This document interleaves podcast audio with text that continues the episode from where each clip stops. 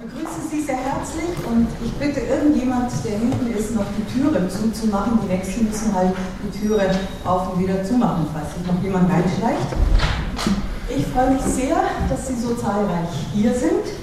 Sie wissen, dieses Unternehmen, diese Ringvorlesung ist eine interdisziplinäre, in der wir ganz interdisziplinär über Liebe und Hass nachdenken. Wir haben schon einige Vorträge gehört zum Kontext der Religion und zur Philosophie, Religion, Theologie, Philosophie, äh, auch ein bisschen etwas zur Literatur, aber heute bekommen wir so richtig einen schönen äh, Beitrag zur Literatur in diesem Kontext. Ich freue mich sehr, Sie, Frau Striegel, hier begrüßen zu dürfen. Bin sehr glücklich, dass Sie der Einladung von uns gefolgt sind äh, und äh, dass wir heute uns auf Ihren Vortrag freuen dürfen. Frau Striegel ist, wie ich gesehen habe, nicht nur äh, Lehrende und Dozentin an der Universität Wien im Fach Germanistik, also neuere deutsche Literatur, sondern ich habe gesehen, sie ist auch eine waschechte Wienerin. Das gibt es auch. Ähm, Frau Striegel hat äh, deutsche Philologie Geschichte, Philosophie und Theaterwissenschaften studiert und das alles an der Universität Wien. Sie hat sich dann, äh, sie hat eine Diplomarbeit geschrieben über Christian Morgenstern als Dichter der Jahrhundertwende. Äh, darauf folgte eine Dissertation zum Thema, wo niemand zu Hause ist, dort bin ich zu Hause. Theodor Kramer, Heimatdichter und Sozialdemokrat zwischen den Franken ist ja eigentlich ein sehr aktuelles Thema, äh, denke ich, scheint, äh, mir scheint. Äh, danach war sie in den Jahren 92 bis 94 verantwortlich für das Literaturprogramm äh, der Walter Buchebner Gesellschaft des Kunsthauses Würz Zuschlag. Sie hat eine ganze Reihe äh, von Beiträgen geschrieben zur österreichischen Literatur, aber nicht nur zur österreichischen Literatur. Sie ist Essayistin, äh, Literatur- und Theaterkritikerin in, äh, in gewichtigen Organen wie dem Standard, der FAZ, der Zeit, wo immer wieder, äh, viele andere wären noch zu nennen, wo immer wieder äh, sehr spannende und interessante Beiträge von Frau Stiegel zu lesen ist.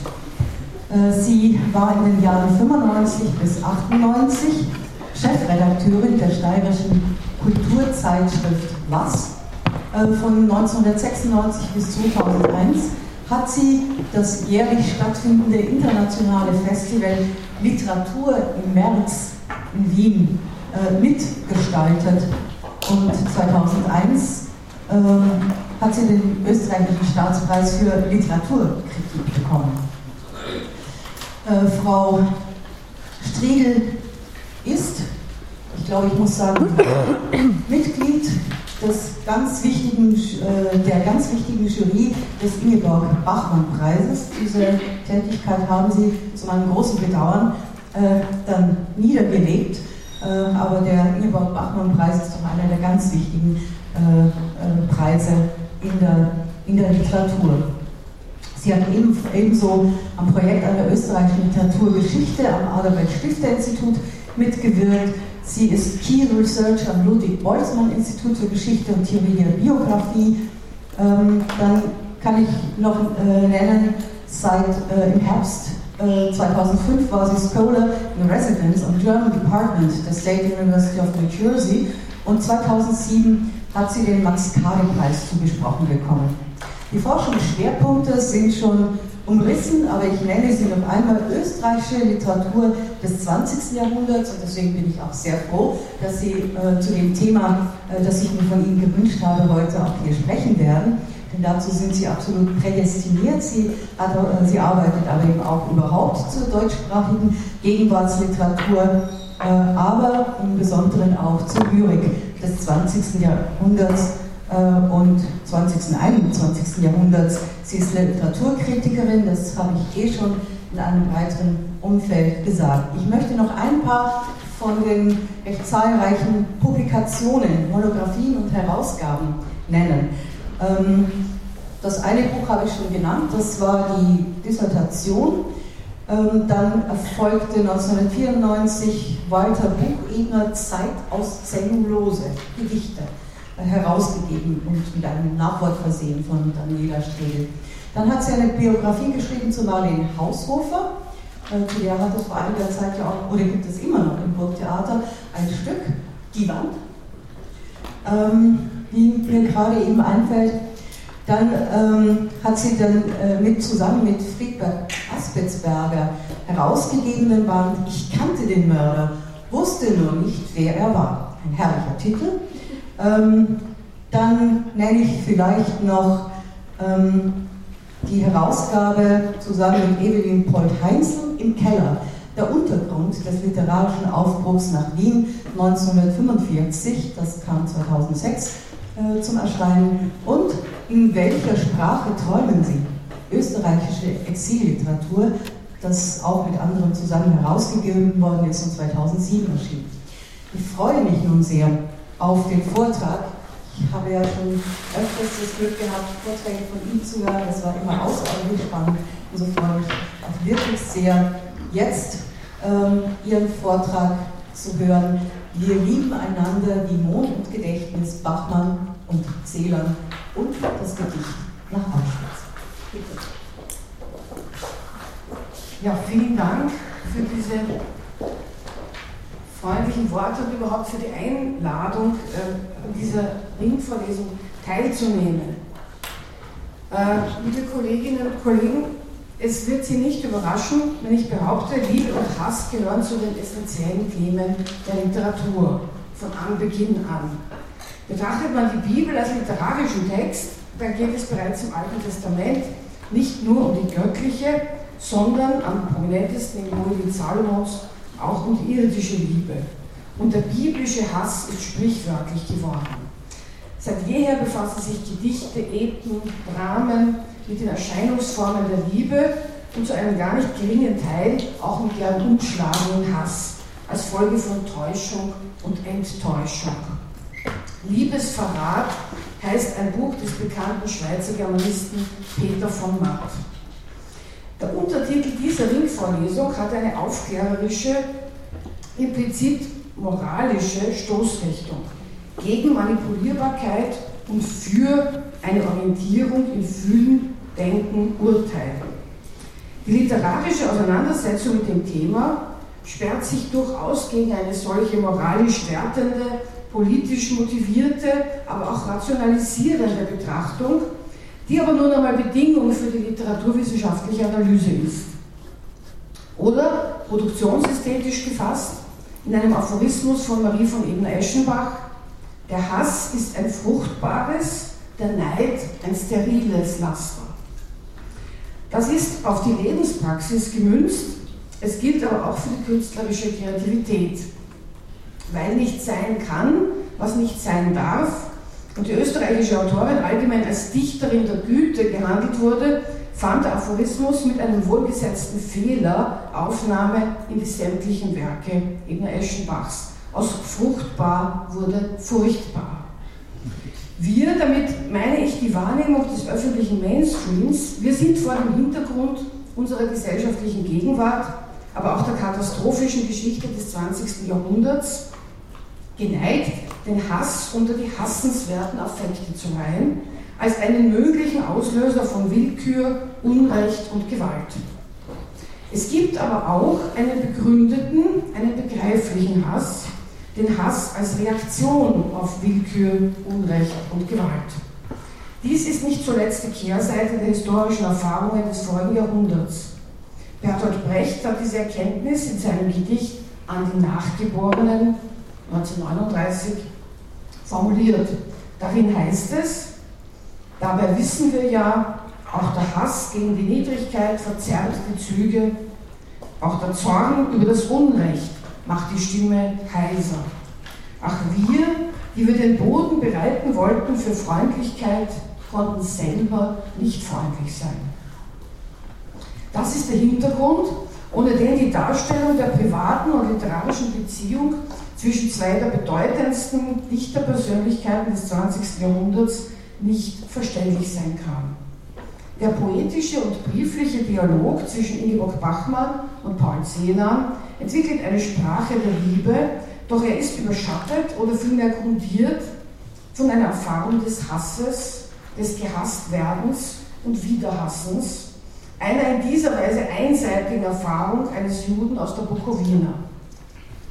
Die Gedichte beider entstanden nach 1945, nach dem Ende des Zweiten Weltkriegs, nach Auschwitz und sie sind damit von Adornos berühmtem Bandfluch betroffen, der das Schreiben eines Gedichts nach Auschwitz für barbarisch erklärte.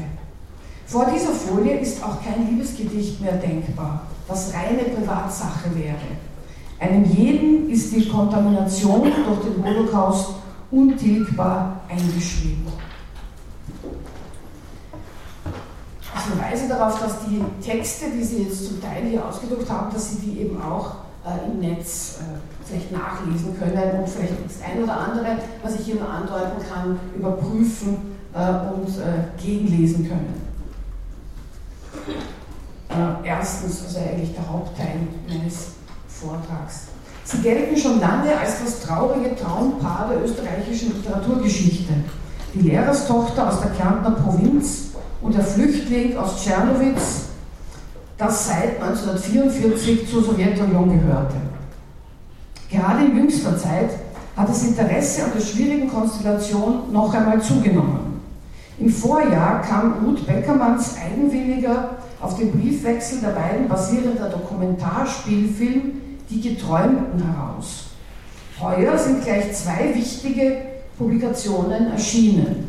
Helmut Böttigers Studie Wir sagen uns Dunkles, Untertitel Die Liebesgeschichte zwischen Ingeborg Bachmann und Paul Celan und Ina Hartwigs Wer war Ingeborg Bachmann? Eine Biografie in Bruchstücken. Das biografische Interesse, das naturgemäß eine Perspektive des Schlüssellochs einnimmt und die Maximen der zeitgenössischen, durch die Schule von Dekonstruktion und Poststrukturalismus gegangenen Literaturwissenschaft sind grundsätzlich inkompatibel. Gerade im Fall von Ingeborg Bachmann gab es immer wieder von männlichen Wegbegleitern gestreute Indiskretionen und deren Zurückweisung von Seiten der Germanistik. 1999 veröffentlichte Sigrid Weigel ihre Monographie Ingeborg Bachmann ausdrücklich unter Wahrung des Briefgeheimnisses, wie der Untertitel versichert. Das Geheimnis der Gedichte war jedoch ein offenes. Es wurde als Summe von Andeutungen rezipiert noch ehe die Bachmann-Erben die Publikation des Briefwechsels mit Celan 2008 unter dem Titel Herzzeit gestatteten. Der antibiografische Reflex heutiger Literaturwissenschaft, da bin ich allerdings als Biografin natürlich Partei, erlahmt allerdings überhaupt, wenn die Literatur von Holocaust-Überlebenden und Immigranten zum Objekt der Untersuchung wird. Hier lässt sich nicht aussparen, was Voraussetzung des Schreibens ist für viele, eine Lebensgeschichte als Leidensgeschichte. Auch in unserem Fall geht es nicht ohne biografische Verortung der Akteure, die sich im Frühjahr 1948 in Wien kennenlernten und deren Vernetzung einiges über die Verfasstheit des zeitgenössischen Literaturbetriebs verrät. Bachmann war 21, studierte Philosophie im Hauptfach Germanistik und Psychologie im Nebenfach, schrieb Gedichte, war noch völlig unbekannt und mit dem Kritiker und Autor Hans Weigel liiert. Celan war 27, hatte sich auf der Flucht vor den Sowjets bzw. ihren Trabanten auf abenteuerlichen Wegen und mit der Hilfe von Schleppern von Bukarest über Budapest nach Wien durchgeschlagen, wo er im Dezember 1947 als Displaced Person aufgenommen wurde. Seine Eltern waren in einem deutsch-rumänischen Lager umgekommen. Rasch fand Celan, Rektor Paul Antschel, Anschluss an die literarische Szene, und zwar an jene Gruppierung, die sich damals als surrealistisch verstand. Surrealismus war eigentlich damals ein Synonym für alles Moderne, was man nicht verstanden hat. Die Literaturzeitschrift Plan von Otto Basil herausgegeben, die dezidiert an die durch die Nazizeit verschüttete klassische Moderne anknüpfte, druckte Celans Gedichte. Celan und Bachmann begegneten einander im Atelier eines surrealistischen Malers.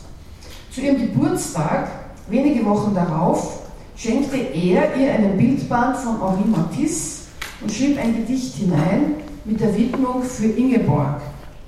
Und der peinlich genauen, 22 Jahre nach ihrem Geburtstag, der peinlich ungenaue. Das Gedicht trägt den Titel In Ägypten. In Ägypten. Du sollst zum Aug der Fremden sagen, sei das Wasser. Du sollst, die du im Wasser weißt, im Aug der Fremden suchen. Du sollst sie rufen aus dem Wasser. Ruth, Noemi, Miriam. Du sollst sie schmücken, wenn du bei der Fremden liegst. Du sollst sie schmücken mit dem Wolkenhaar der Fremden.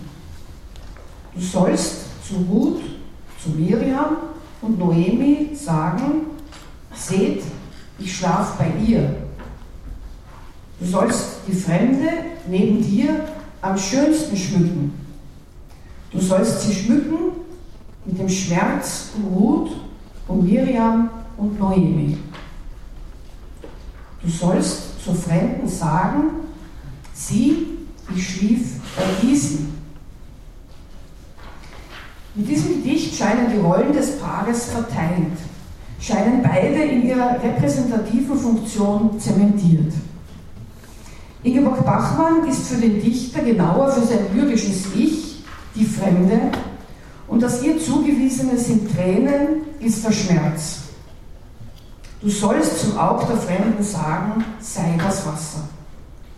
Das Wasser fungiert aber auch als Element des Todes. Du sollst sie rufen aus dem Wasser, Ruth, Noemi, Miriam. Ägypten ist das Land des jüdischen Exils, aus dem Moses, der Gesetzgeber, dem geknechteten Volk den Weg gewiesen hat.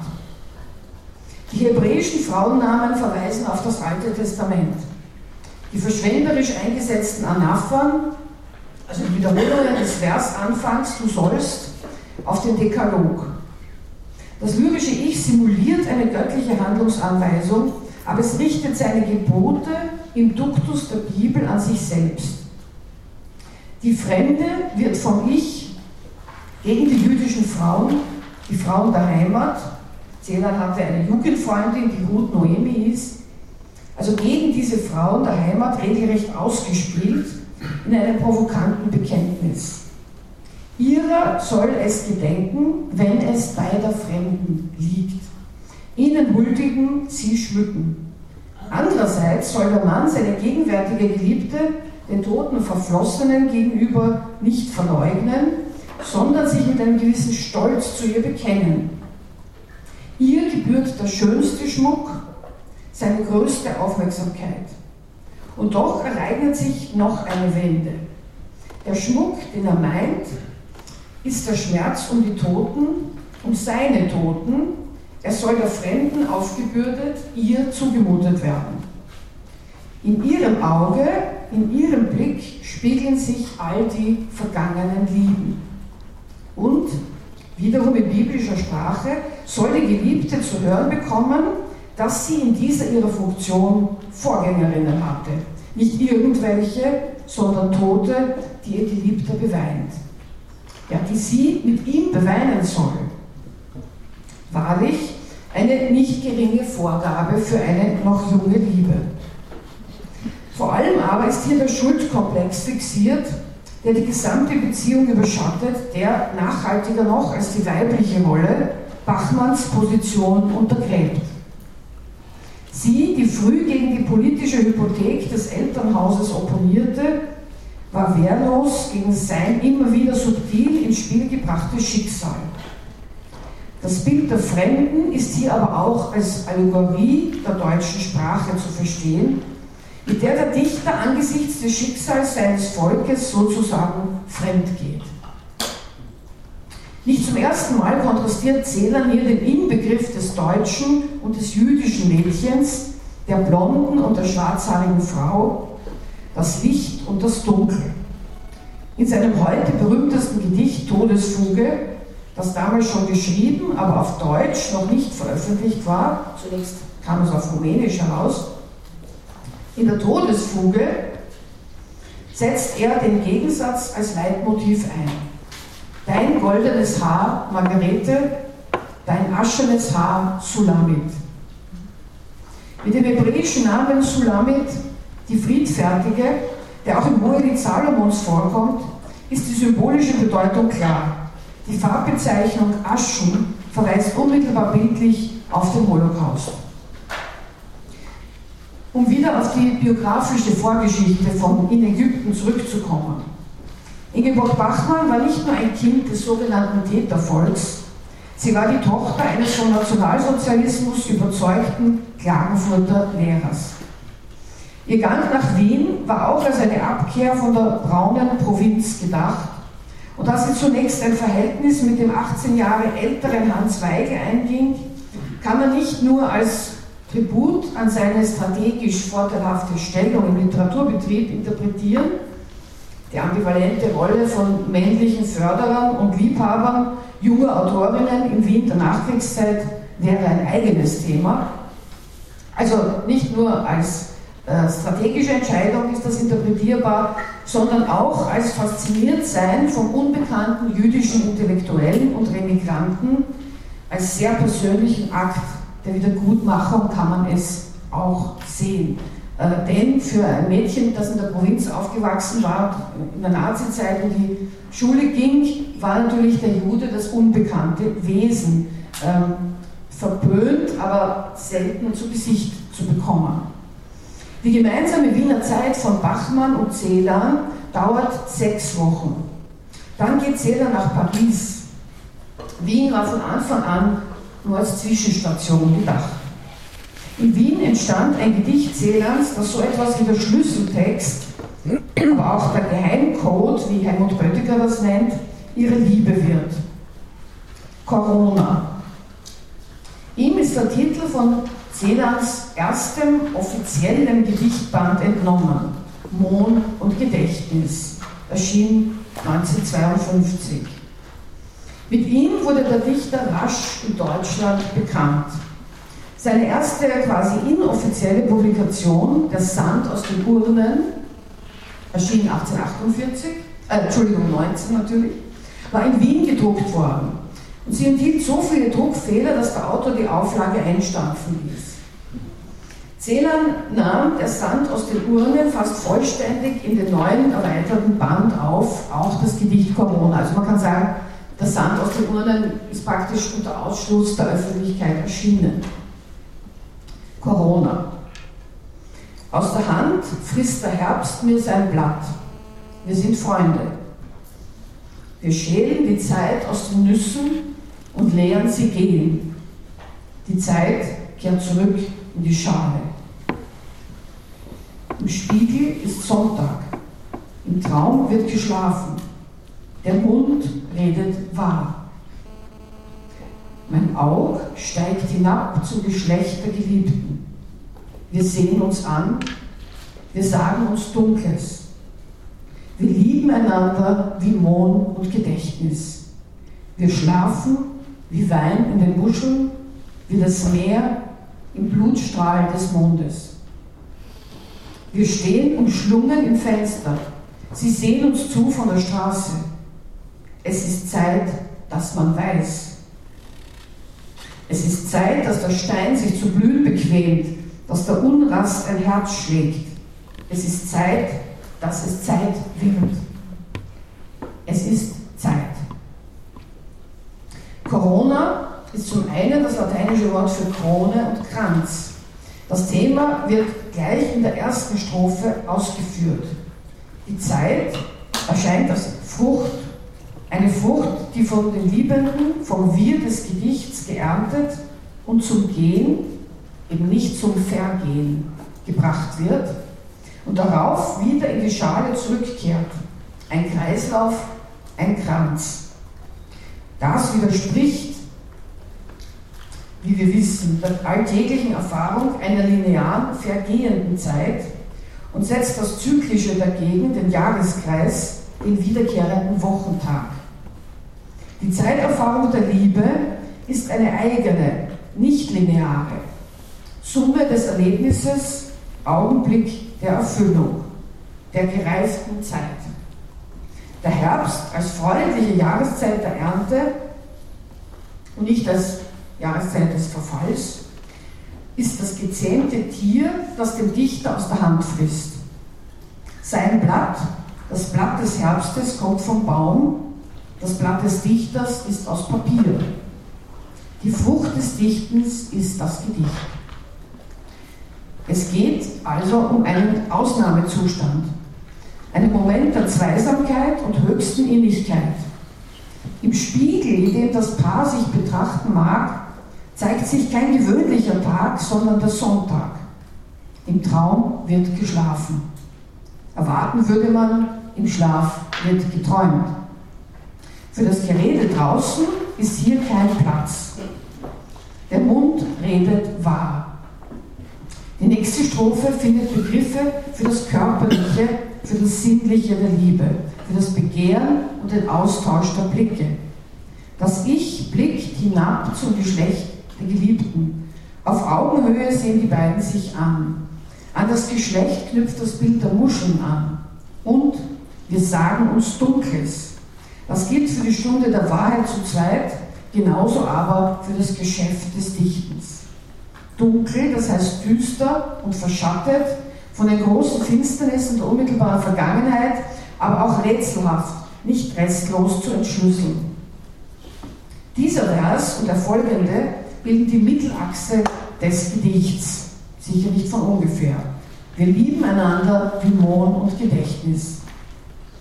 Ina Hartwig hat den metaphorischen Einsatz des Monds auf das Gedenken an die Toten bezogen, auf die englische Sitte des Remembrance Poppy, die Papierblüten am Gewehr zum Andenken an die Gefallenen, aber auch auf die Erinnerung an die ermordeten Juden. Damit ginge aber der Gegensatz verloren, der mir hier essentiell scheint. Näherliegend erscheint deshalb die Bedeutungsebene des Opiums, dessen Ausgangsstoff der Mohn ist. Rausch, Betäubung und Vergessen werden hier untrennbar verschmolzen mit dem Gedächtnis, mit Reflexion und Registratur, die auch zu den Aufgaben des Dichters gehören. Zudem gibt es eine biografische Erklärung für die nicht unbedingt herkömmliche Blumenwahl. Zwar taugt die rote Blüte des Monds wie die Rose als Liebessymbol, aber zugleich gilt der Mohn als Unkraut und zumindest als plebejisches Gewächs. Für Zehner und Bachmann war der Mohn jedoch die Blüte der Stunde im Mai und Juni ihres Kennenlernens. Nicht zuletzt war er gratis zu haben. An ihre Eltern schrieb Bachmann, wobei sie Zehners jüdische Herkunft nirgends erwähnt, mein Zimmer ist momentan ein Mohnfeld, da er mich mit dieser Blumensorte zu überschütten beliebt. Der Mond ist also selbst ein ambivalentes Zeichen, Symbol des Vergessens und der privatesten Erinnerung in einem. Er ist rot wie der Wein und der Blutstrahl des Mondes, die, wie das Meer, die Bildlichkeit des entgrenzten, ekstatischen fortsetzen. Das Gedicht vermittelt etwas Glühendes, Leuchtendes. Helmut Böttiger deutet den Titel Corona auch als den Strahlenkranz der Sonne, der nur bei einer totalen äh, Sonnenfinsternis zu sehen ist. Sechsmal steht das Wir am Beginn des Verses als unüberhörbares Bekenntnis zur Vereinigung von Ich und Du. Die vierte Strophe verstärkt noch den Bekenntnischarakter im Sinne eines Outings, ja einer Offenbarung. Wir stehen und schlummern im Fenster, sie sehen uns zu von der Straße. Es ist Zeit, dass man weiß. Das Paar zeigt sich als Paar, umschlungen der Außenwelt, will als solches wahrgenommen werden. Man soll wissen. Dreimal wird die Phrase Es ist Zeit wiederholt, einmal tautologisch abgewandelt. Es ist Zeit, dass es Zeit wird. Durch die massierte Wiederholung bekommt der abgesetzte Schlussvers etwas Feierliches. Es ist Zeit. Im Sinne von, die Zeit ist reif, scheint am Ende einer verlangsamten Bewegung die Zeit anzuhalten, in einem fast mystischen Moment. Er ermöglicht das Wunder, dass ein Stein sich zu blühen bequemt. Ein Stein, wohl ein Herz aus Stein, ein Herz, das gleich im nächsten Vers schlägt, und zwar der Unrast, das einmal mehr überraschend kommt.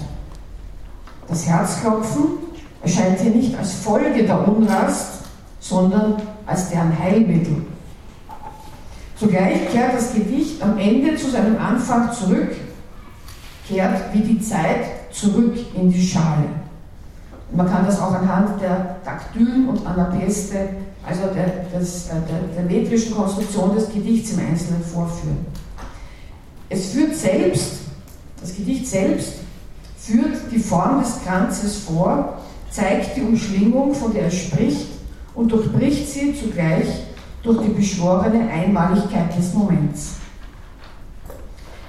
Im realen Leben des Paares folgt auf die ersten gemeinsamen Wochen eine Zeit der Trennung, begleitet nur von sporadischen Briefen und Telefonaten. Ein Jahr nach ihrem Auseinandergehen schreibt Bachmann an Zähler nach Paris, ich habe oft nachgedacht, Corona ist dein schönstes Gedicht. Es ist die vollkommene Vorwegnahme eines Augenblicks, wo alles Marmor wird und für immer ist. Aber mir hier wird es nicht Zeit.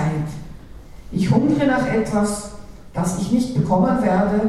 Alles ist flach und schal, müde und verbraucht, ehe es gebraucht wurde. Die Metaphorik des unstillbaren Hungers nach etwas Undefinierbarem entspricht dem Image der jungen Bachmann als einer ehrgeizigen, umtriebigen, der oberflächlichen Lustbarkeit der bohemfreunden jungen Frau, für die der Dichter aus dem Osten zur Herausforderung einer tiefen Liebe wird. Der Augenblick, in dem alles Marmor wird, also Denkmal, manifestes Gedächtnis, ist natürlich auch der Augenblick der Niederschrift im Gedicht.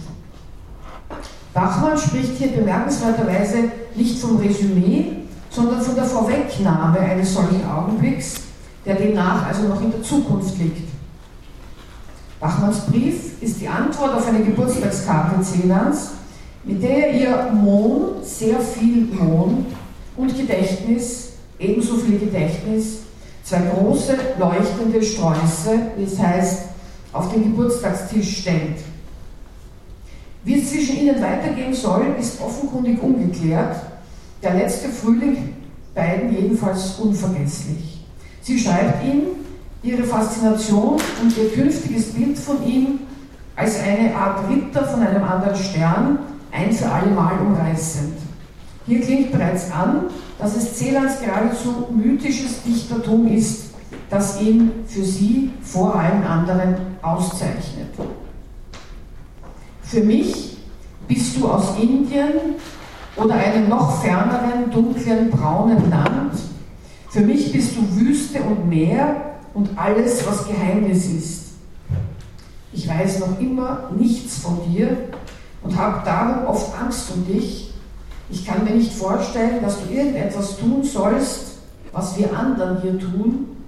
Ich sollte ein Schloss für uns haben und dich zu mir holen, damit du mein verwunschener Herr drin sein kannst. Wir werden viele Teppiche drin haben und Musik und die Liebe erfinden. Trotz diesen Bekenntnissen scheint ein Jahr danach Ingeborg Bachmann diejenige zu sein, die das Wiedersehen in Paris hinauszögert. Sie verschiebt den angekündigten Besuch mehrmals. Celan reagiert mit Bitterkeit, rügt ihre Wahrheit, konzidiert aber immerhin, Vielleicht ist es so, dass wir einander gerade da ausweichen, wo wir einander so gerne begegnen möchten. Vielleicht liegt die Schuld an uns beiden. Nur sage ich mir manchmal, dass mein Schweigen vielleicht verständlicher ist als das deine, weil das Dunkel, das es mir auferlegt, älter ist. Da ist es wieder das Dunkel und Zähler nimmt für sich in Anspruch, darauf größeren Anspruch zu haben. In seinen Briefen baut er die moralische Machtposition als Überlebender der Shoah gegenüber der Geliebten, der Freundin, sukzessive aus.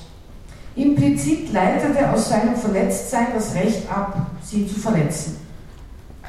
Sowohl die persönliche als auch die literarische Beziehung ist einerseits gekennzeichnet von einer gewissen Opferkonkurrenz, wer leidet mehr und wer hat mehr gelitten, andererseits von einer Dynamik gegenseitiger Rettungsfantasien.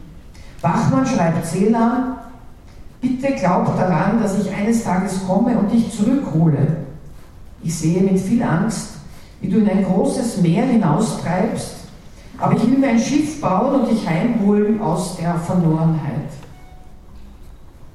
Celan hält im Gedicht an der befreienden Kraft dieser Liebe fest. Unter dem Titel Lob der Ferne heißt es, im Quell deiner Augen leben die Garne der Fischer der Irsee. Lob der Ferne ist das. Ja? Im Quell deiner Augen hält das Meer sein Versprechen. Hier werf ich ein Herz, das geweiht unter Menschen, die Kleider von mir und den Glanz ihres Schwures. Schwärzer in Schwarz bin ich nackter, abtrünnig erst bin ich treu. Ich bin du, wenn ich ich bin. Im Quell deiner Augen treib ich und träume von Raub. Ein Garn fing ein Garn ein. Wir scheiden umschlungen. Im Quell deiner Augen erwürgt ein Gehängter den Strang. Nackt, ohne Kleider, die für Entfremdung und Tarnung stehen, ist das Ich wieder ganz bei sich und gerade dadurch zur Empathie und Verwandlung, ja Verschmelzung mit dem Du fähig. Die Garne der Fischer, die gewöhnlich dazu dienen, einen Fang zu machen, sind hier positiv konnotiert. Nicht umgarnt haben einander die Liebenden, wie es der Sprachgebrauch nahelegen würde. Sie scheiden umschlungen. Und die Augen der Geliebten bewirken eine Auferstehung. Das Bild des Garns verwandelt sich in den Strang des Gehängten, der den Spieß sozusagen umdreht und sein Todeswerkzeug umbringt. Solche Macht immerhin verleiht die Liebe in diesem Gedicht. Im Oktober 1950 kommt Bachmann nach ihrer Promotion zum Doktor der Philosophie tatsächlich nach Paris. Etwa einen Monat wohnt sie mit Celan in dessen Hotelzimmer. Dieser spricht gar von Eheplänen. Als die Ehe, die natürlich noch keine war, als die Ehe strindbergisch wurde, wie Bachmann es gegenüber ihrem Wiener Lebensgefährten Hans Weigel erstaunlich offenherzig ausdrückt, also als die Ehe strindbergisch wurde, weil wir aus unbekannten dämonischen Gründen uns gegenseitig die Luft wegnehmen, zog sie aus, blieb aber noch in der Stadt. Von Wien aus schrieb sie dem Geliebten später, ich fange ja langsam zu verstehen an, warum ich mich so sehr gegen dich gewehrt habe, warum ich vielleicht nie aufhören werde, es zu tun. Ich liebe dich und ich will dich nicht lieben. Es ist zu viel und zu schwer. Aber ich liebe dich vor allem. Heute sage ich es dir, auch auf die Gefahr hin, dass du es nicht mehr hörst oder nicht mehr hören willst. Nachdem Bachmann sich trotzdem noch im selben Jahr Hoffnungen auf ein gemeinsames Leben machen hatte können, bekam sie bald darauf eine deutliche Abfuhr. Celan hat inzwischen die Künstlerin Giselle de Lestrange kennengelernt, die er heiraten wird. Bachmann weiß davon aber noch nichts. Im Mai 1952 findet eine denkwürdige Tagung der Gruppe 47 in Niendorf an der Ostsee statt, über die Jahrzehnte später heftige Debatten entbrannten. Hans-Werner Richter, der Initiator dieser Werkstattlesungen und Treffen mehr oder weniger junger Autoren und Autorinnen mit Kritikern, hat in Wien Ilse Eichinger und Ingeborg Bachmann rekrutiert und diese hat ihm Celan empfohlen. Die Tagung brachte Eichinger den durch Abstimmung unter den Teilnehmern ermittelten Preis der Gruppe 47 ein. Bachmann und Celan immerhin erste Aufmerksamkeit im deutschen Literaturbetrieb. Für Celan überwogen freilich die unangenehmen Erlebnisse. Sein pathetischer, an der russischen Schule der poetischen Deklamation ebenso wie am Stil der Burgschauspieler Heinz oder Moissi orientierter Vortrag hatte die auf Nüchternheit eingeschworene Gruppe befremdet. Hans-Werner Richter verglich Celans Leseweise im informellen Rahmen gar mit der Redeweise von Josef Goebbels. Aber auch mit der eines Rabbiners, also interessante Kombination. Ein Umstand, der die Gruppe 47 in jüngster Zeit, wie Böttiger gezeigt hat, ungerechterweise in den Geruch des Antisemitismus brachte, nämlich als sozusagen Gruppenkennzeichen. Celan war es außerdem nicht gewohnt, dass das Publikum seinen Gedichten nicht andächtig lauschte, sondern ihnen nach seiner Lesung analytisch-diskursiv zu Leibe rückte. Zudem war die Stimmung zwischen ihm und Ingeborg Bachmann angespannt. Er zeigte sich irritiert von ihrem selbstbewussten Auftreten als Dichterin, ihrem Erfolg und ihrer Wirkung auf die teilnehmenden Männer. Und klagte gekränkt, sie hätte ihn verleugnet, als es um den ominösen Goebbels-Vergleich ging. In Wirklichkeit hat sie gemeinsam mit äh, Ilse Eichinger, Hans-Werner Richter unter Tränen beschworen, sich zu entschuldigen, was dieser dann auch gemacht hat. Ähm, das Verhältnis hat sich sichtlich umgekehrt und in eines der Konkurrenz verwandelt. Sie, die Schülerin, scheint ihrem Meister über den Kopf zu wachsen. Das erste Gedicht, das Zehner dort in Niendorf äh, aus, noch vor der Todesfunde las, war an sie adressiert. Und es musste sie aus dem Konzept bringen, in Ägypten. Sie allein wusste dort, dass mit der Fremden im Gedicht sie gemeint war. Und sie bekam zu spüren, dass Zenan sie als Mitspielerin des deutschen Literaturbetriebs erst recht als Fremde betrachtete. Kurz nach diesen lauten und stummen Misstönen kommt es zwischen den beiden allerdings zu einer vorläufigen Versöhnung. Auch ein Gedicht, das Bachmann für ihre Lesung bei der Gruppe 47 ausgewählt hatte, war Teil des kontinuierlichen Gesprächs zwischen den beiden. Sein Titel war eine unmissverständliche Anspielung auf ihre beide Geschichte, gefunden hat den Zähler selbst. Dunkles zu sagen. Die Bezüge zu Corona sind unübersehbar, doch nur Eingeweihte vermochten sie herzustellen. Also in Dunkles zu sagen heißt es, wie Orpheus spiele ich auf den Seiten des Lebens den Tod und in die Schönheit der Erde und einer Augen, die den Himmel verwalten, weiß ich nur Dunkles zu sagen. Das Gedicht schließt mit einer bitteren Erkenntnis. Und ich gehöre dir nicht zu. Beide klagen wir nun. Aber wie Orpheus weiß ich auf der Seite des Todes das Leben. Und mir blaut dein für immer geschlossenes Auge. Also natürlich bewusst gesetzt die Seite mit AI gegen die Seite mit EI, äh, der Tod, als als eigentlich als Fluchtpunkt dieses Gedichts und der Kunst. Auf die Epiphanie der Liebe in Corona antwortet Dunkles zu sagen mit Resignation. Das Dunkle, das das Ich zu sagen weiß, ist nicht schönes Geheimnis, sondern Ausdruck eines Defizits, eines Ungenügens. Gemeinsam ist den Liebenden nur noch die Klage um den Verlust ihrer Liebe. Die Utopie der Vereinigung ist nicht mehr im Diesseits denkbar, sondern nur noch in der Sphäre des Todes.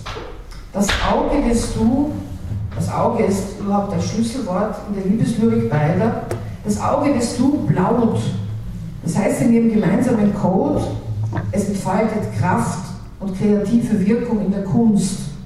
Doch es ist bereits für immer geschlossen. In Celans Gedicht die Jahre von dir zu mir, hat es geheißen, mit dem Blau deiner Augen deckst du den Tisch unserer Liebe, ein Bett zwischen Sommer und Herbst. Bemerkenswert in Dunkles zu sagen ist auch, dass Bachmann einen geschlechtlichen Rollentausch vornimmt, sofern man das lyrische Ich als ein weibliches liest. Die Dichterin identifiziert sich mit Orpheus, das angesprochene Du, der Geliebte, bekommt die Rolle der im Hades entschwundenen Eurydike zugewiesen. Nicht minder pessimistisch klingt das Titelgedicht von Bachmanns erstem Gedichtband Die gestundete Zeit, in dem die Dichterin die emphatisch beschworene Zeit der erfüllten Liebe als bloß auf Widerruf gestundet umdeutet. Mit der Anspielung auf den Sand, der Sand aus den Urnen, spricht das Gedicht das Du direkt an. Drüben versinkt dir die Geliebte im Sand. Er steigt um ihr wehendes Haar, er fällt ihr ins Wort, er befiehlt ihr zu schweigen, er findet sie sterblich und willigt dem Abschied nach jeder Umarmung.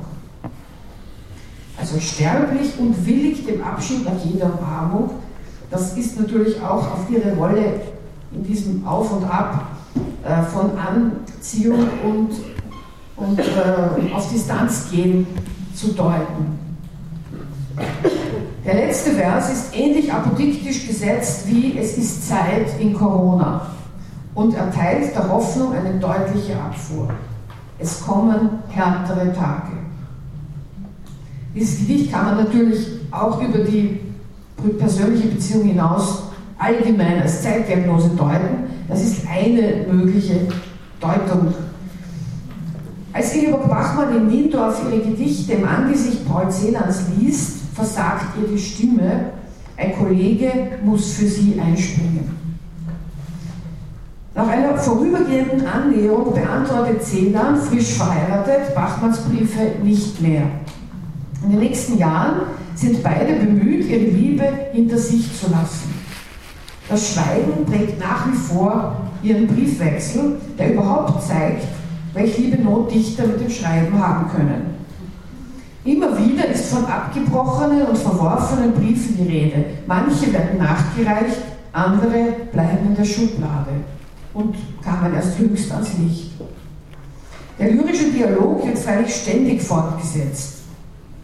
In Große Landschaft bei Wien ist es Bachmann, die als erste das gemeinsame Erlebnis eines Ausflugs in die von Ölbohrtürmen durchsetzten Steppen und Donauau nahe der Stadt evoziert und zum Ausgangspunkt einer vernichtenden Zeitdiagnose und einer historischen Reminiszenz an die Habsburger Monarchie macht. Darin heißt es, unter den Pappeln am Römerstein grab ich nach dem Schauplatz vielvölkriger Trauer, nach dem Lächeln Ja und dem Lächeln Nein. In dieser Landschaft des Ostens, das heißt auch in einem herausgestellten einzelnen Vers, Asiens Atem ist jenseits, in dieser Landschaft verschwimmt die melancholische Beschwörung versunkener Reiche mit der Trauer um den Verlust des Geliebten aus dem Osten. Still stehen die Räder, durch Staub und Wolkenspreu schleift den Mantel, der unsere Liebe deckte, das Riesenrad. Nirgends gewährt man wie hier vor den ersten Küssen die letzten. Mit dem Mantel, der unsere Liebe deckte, greift Bachmann eine Chiffre aus Zenans Lyrik auf der Mantel als das Bergende, die Schutzhülle, auch das Gewand der dichterischen Sprache. Und sie zitiert zugleich ein persönliches Markenzeichen, den langen schwarzen Mantel, den der junge Zähler nach übereinstimmendem Zeugnis seiner Freunde gerne trug. Zähler greift das Thema auf, doch er signalisiert schon im Titel eine gewisse Entschlossenheit zur Ernüchterung. Aus der großen Landschaft wird mit seinem Titel Bahndämme, Wegränder, Ödplätze, Schutt. Die zweite Strophe enthält das Wesentliche in Klammern gesetzt. Sie zitiert das doppelsinnige Lächeln aus Bachmanns Gedicht, das Reden von der Steppe und das Stillstehen der Räder. Aber auch den Prater und das Riesenrad. Die Augen damals das gelächelte Wort vom Marktfeld vom Steppengras dort.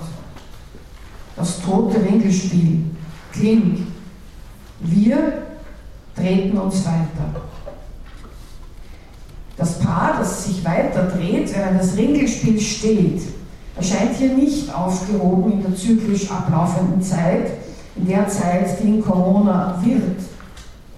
Vielmehr ist es gekennzeichnet und gezeichnet von einem unwiderruflichen Bewusstsein des Vorbei.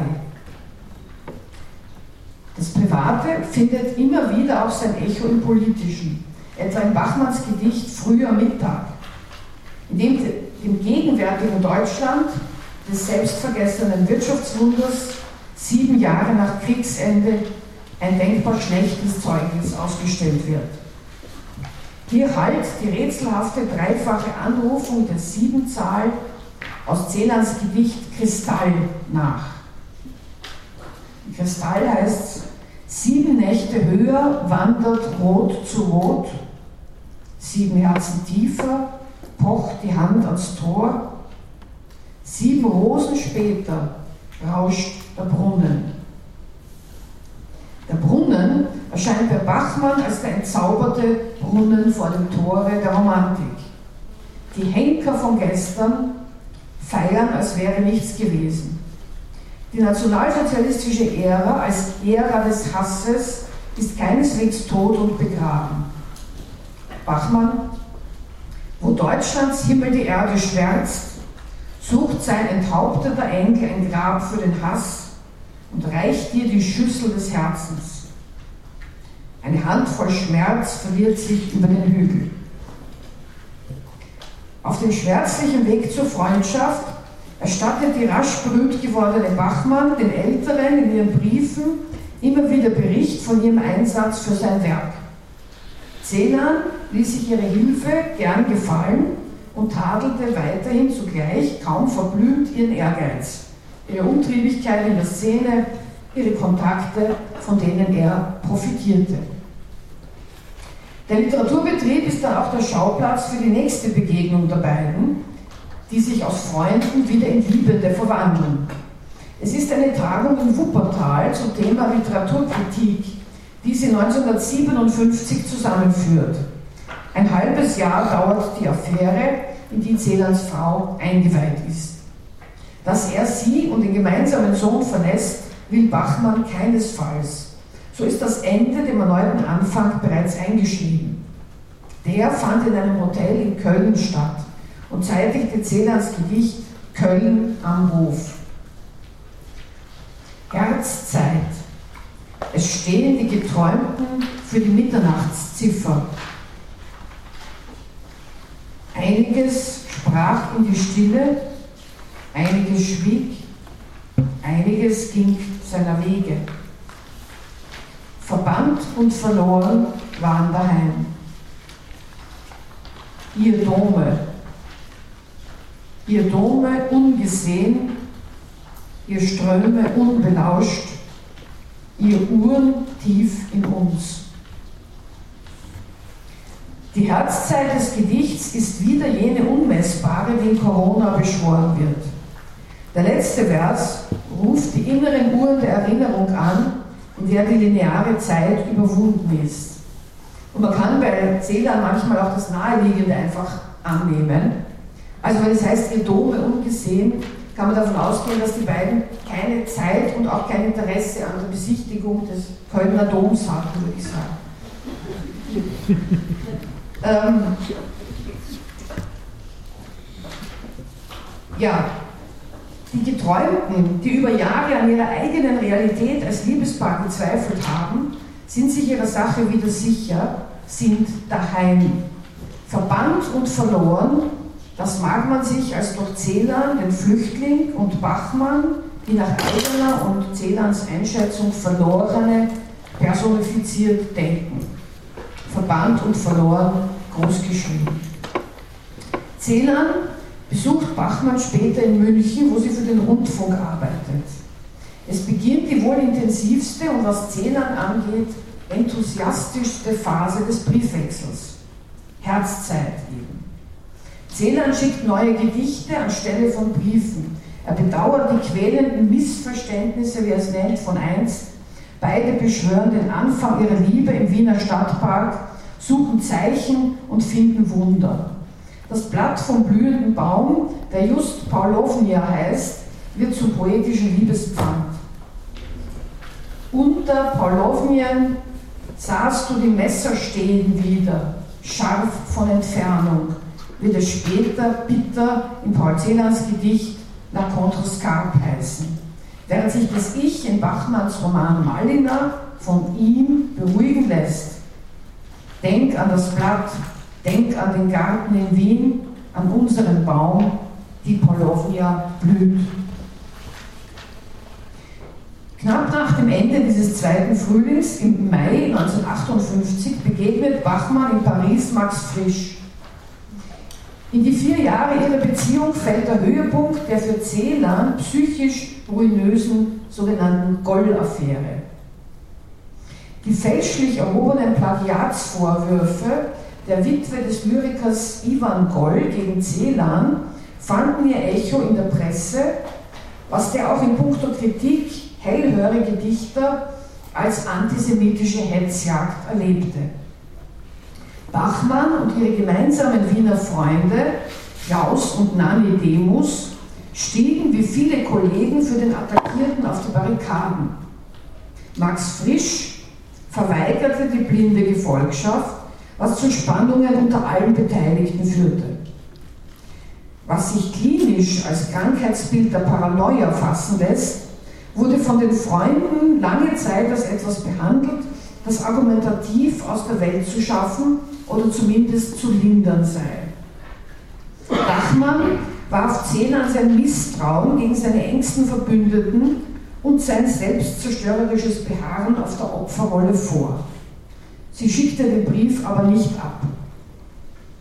In dem traditionell gereimten Gericht Bruderschaft resümiert sie ihre gemeinsame Geschichte ohne Beschönigung. Alles ist wundgeschlagen und keiner hat keinen verziehen. Verletzt wie du und verletzend lebte ich auf dich hin. Die reine, die Geistberührung und jede Berührung vermehrt, wir erfahren sie alternd ins kälteste Schweigen gekehrt. Das ist also der Punkt, an dem sie angelangt sind, kältestes Schweigen. 1960 kam es zu einem letzten Treffen der beiden in Zürich. Der Briefwechsel zog sich mit langen Unterbrechungen bis 1967, als Zähler nach dem zweiten Mordversuch an seiner Frau in eine psychiatrische Anstalt eingewiesen wurde. 1970 stürzte er sich in die Seine und ertrank. Ingeborg Bachmann fügte in das bereits fertige Manuskript von Malina die Geheimnisse der Prinzessin von Kagran ein. Durch die Kursivsetzung, Sie sehen es auch im Text, vor übrigem Text abge, abgesetzt.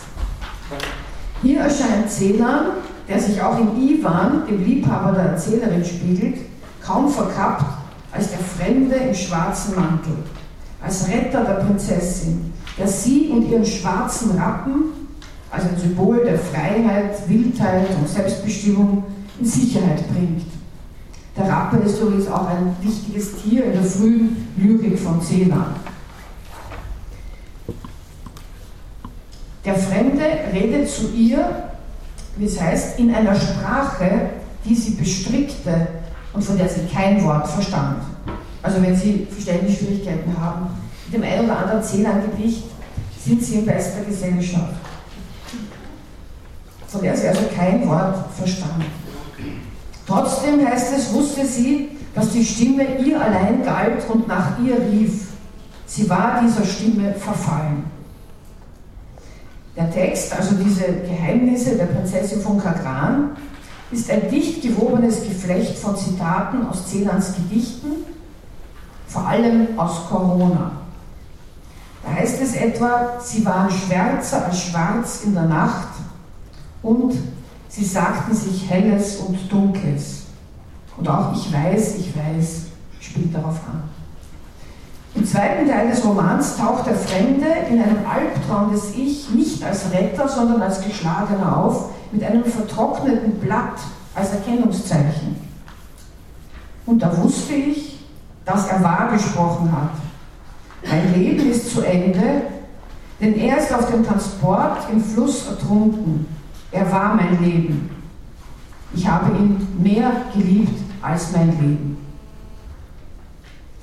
Was Paul Celan für sie bedeutet, er hat Bachmann noch einmal bündig zusammengefasst in ihrer letzten Erzählung Drei Wege zum See, in der Celan als Trotter nach dem Helden von Josef Roths Radetzky-Marsch figuriert.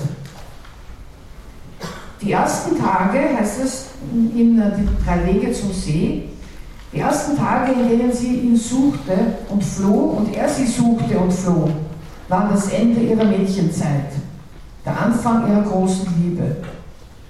Nach zwei Jahrzehnten noch einmal die große Liebe, die unfasslichste, schwierigste zugleich, von Missverständnissen, Streiten, aneinander vorbeisprechen, Misstrauen belastet, aber zumindest hatte er sie gezeichnet.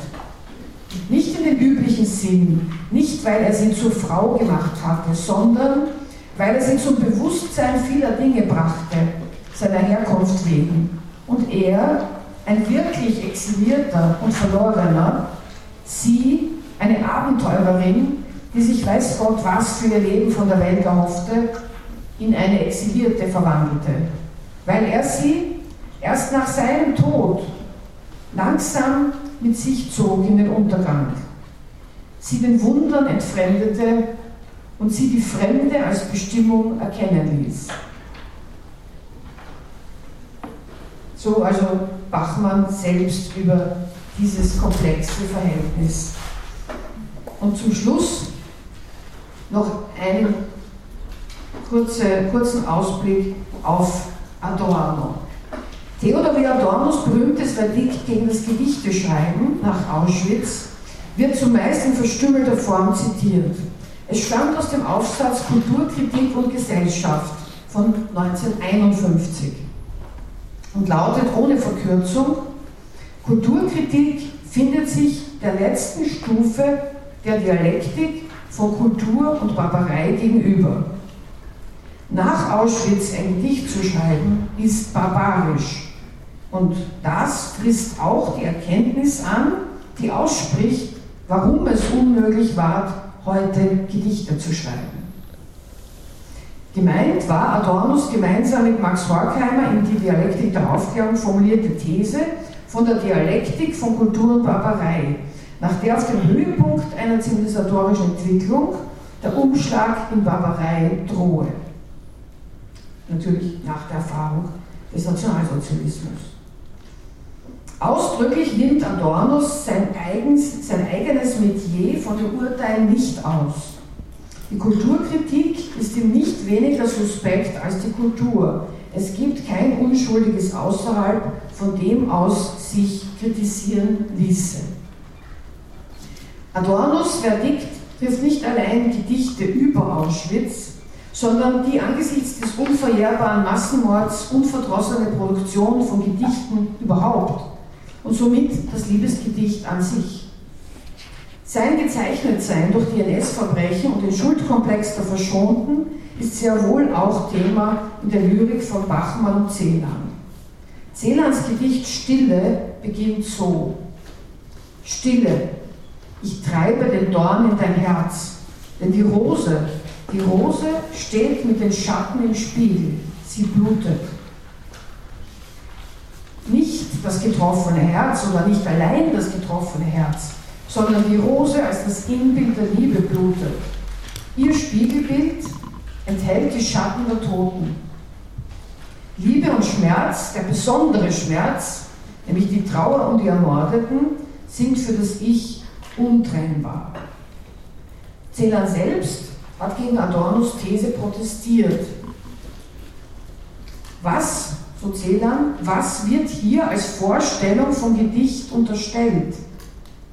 Der Dünkel dessen, der sich untersteht, hypothetisch, spekulativerweise Auschwitz aus der Nachtigallen- oder Sinkdrosselperspektive zu betrachten oder zu berichten. Und davon hat Celan selbst sich zu Recht weit entfernt gesehen. Und Adorno hat sein Urteil zumindest teilweise revidiert, nicht zuletzt unter dem Eindruck des Celanschen Werkes, das zunehmend knapper und enigmatischer wurde. In seiner ästhetischen Theorie 1972 rechnet Adorno eine Art von künstlerischer Keuschheit Celan hoch an. Da heißt es, diese Lyrik ist durchdrungen von der Scham der Kunst, angesichts des wieder Erfahrungs- oder Sublimierung sich entziehenden Leids. Celans Gedichte wollen das äußerste Entsetzen durch Verschweigen sagen. Ihr Wahrheitsgehalt selbst wird ein negatives. Die Philosophin Agnes Heller hat den Versuch unternommen, das Gedicht gegen Adorno zu rehabilitieren, vor einigen Jahren, auch das Gedicht über den Holocaust. Und sie sagt, die epische Erzählung ist ein historisches Genre, in dem die Uhr der Weltgeschichte und die des Helden auf oft rätselhafte Weise aufeinander abgestimmt sind. Doch die Opfer des Holocausts wurden aus der Geschichte herausgenommen. Die Weltzeituhr stand still, während ihre Zeit ablief. Wenn sich überhaupt über den Holocaust schreiben lässt, dann in Gedichtform. Also Agnes Heller dreht das um und sagt, das Gedicht ist gerade prädestiniert, um über den Holocaust zu schreiben. Der Holocaust selbst, so Heller, könne nicht dargestellt, sinnlich gemacht, beschrieben oder ausgedrückt werden. Das sei nur möglich für das Schweigen, das den Holocaust umgibt. Und dieses Schweigen beschreibt sie einerseits als das Schweigen der Täter, andererseits aber als die Stummheit der Überlebenden, die sich für ihr früheres Schweigen angesichts des bereits zu Ahnenden schämten. Dieses Schweigen kann für Agnes Heller Gegenstand des Gedichts sein. Trotz solchen und ähnlichen Rechtfertigungen blieb Celan, der am Gedicht zeitlebens festhielt, sich der Gefahr einer Ästhetisierung des Grauens bewusst. Und das war auch der Vorwurf, den man äh, in der Kritik der Todesfuge gemacht hat. Also quasi das Gedicht sei zu schön, um wahr zu sein, und über etwas wie die Vernichtung der Juden könne man kein so schönes Gedicht schreiben. Also er war sich dieser Gefahr durchaus bewusst und pikanterweise gab es da auch Kritik von äh, konservativer, ziemlich rechtsstehender Seite mit, mit einer, äh, könnte man sagen, mit einer Form von kritischem Besteck, das sich auch als verdeckt antisemitisch interpretieren lässt. Konzis ausgedrückt hat Celan sein Problembewusstsein in dieser Hinsicht in dem Gedicht Ein Dröhnen ein Dröhnen.